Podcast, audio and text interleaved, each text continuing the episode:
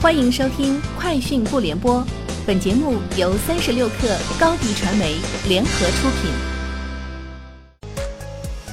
网罗新商业领域全天最热消息，欢迎收听《快讯不联播》。今天是二零一九年八月二十七号。据知情人士透露，腾讯音乐娱乐集团正在接受中国反垄断机构的调查。该调查可能会终止腾讯音乐娱乐集团与全球诸多唱片公司签订的独家许可协议。据外媒报道，韩国未来五星集团在八月二十六号表示，该公司和滴滴出行正考虑在明年合作成立一家韩国子公司。韩国未来五星集团的一位高管表示：“我们的目标是二零二零年在韩国合作成立子公司，目前正在与滴滴出行密切谈判。”我们几乎已经完成了移动平台的设计，正在等待滴滴出行的最终决定。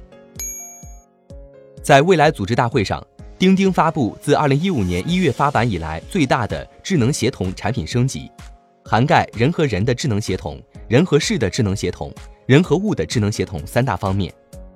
钉钉 CEO 陈航指出，企业组织如何完成数字化转型，实现以人为中心的智能协同，已经成为中国广大企业。急需跨过的门槛。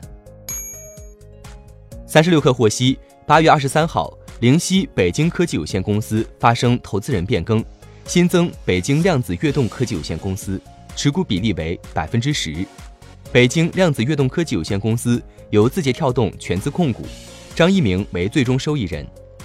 灵犀科技成立于二零一八年四月四号，经营范围包括技术开发、技术推广、软件开发等。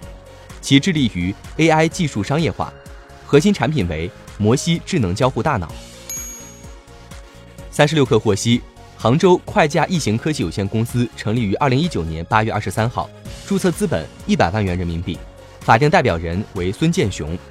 北京小菊科技有限公司控股百分之百，经营范围包括网络技术、手机软件、通信技术、计算机软硬件、电子产品的技术开发、餐饮管理。汽车代驾服务等。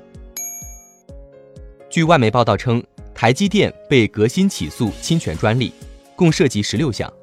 对于侵权指控，台积电方面发表声明，否认侵权格罗方德公司的专利权。台积电企业信息处资深处长孙佑文称，台积电所有技术都是自行研发，也尊重所有知识产权，不会侵犯别人的专利。对于革新的指控，已进入司法程序。台积电也会积极提出有力证据，捍卫自己的权益。三十六氪获悉，高德地图在最新版客户端中对首页界面进行了升级，用户通过上拉动作即可打开最近使用和收藏的小程序，还可以查看由系统个性化推荐的大家都在用小程序列表。高德地图首批推荐的小程序主要集中在车主出行和本地生活领域。商家服务则多由支付宝小程序承接。以上功能，安卓用户需更新至高德地图 V 十点零五版本进行使用，iOS 用户还需等待新版发布。三十六氪获悉，据 VIVO 的小野官方宣布，陈冠希正式出任 VIVO 的小野品牌特邀创意官，将参与产品和品牌的设计，提供创意与灵感。以上就是今天节目的全部内容。明天见！欢迎加入三十六氪官方社群，添加微信 baby 三十六氪 b a b y 三六 k r，获取独家商业资讯，听大咖讲风口，聊创业，和上万客友一起交流学习。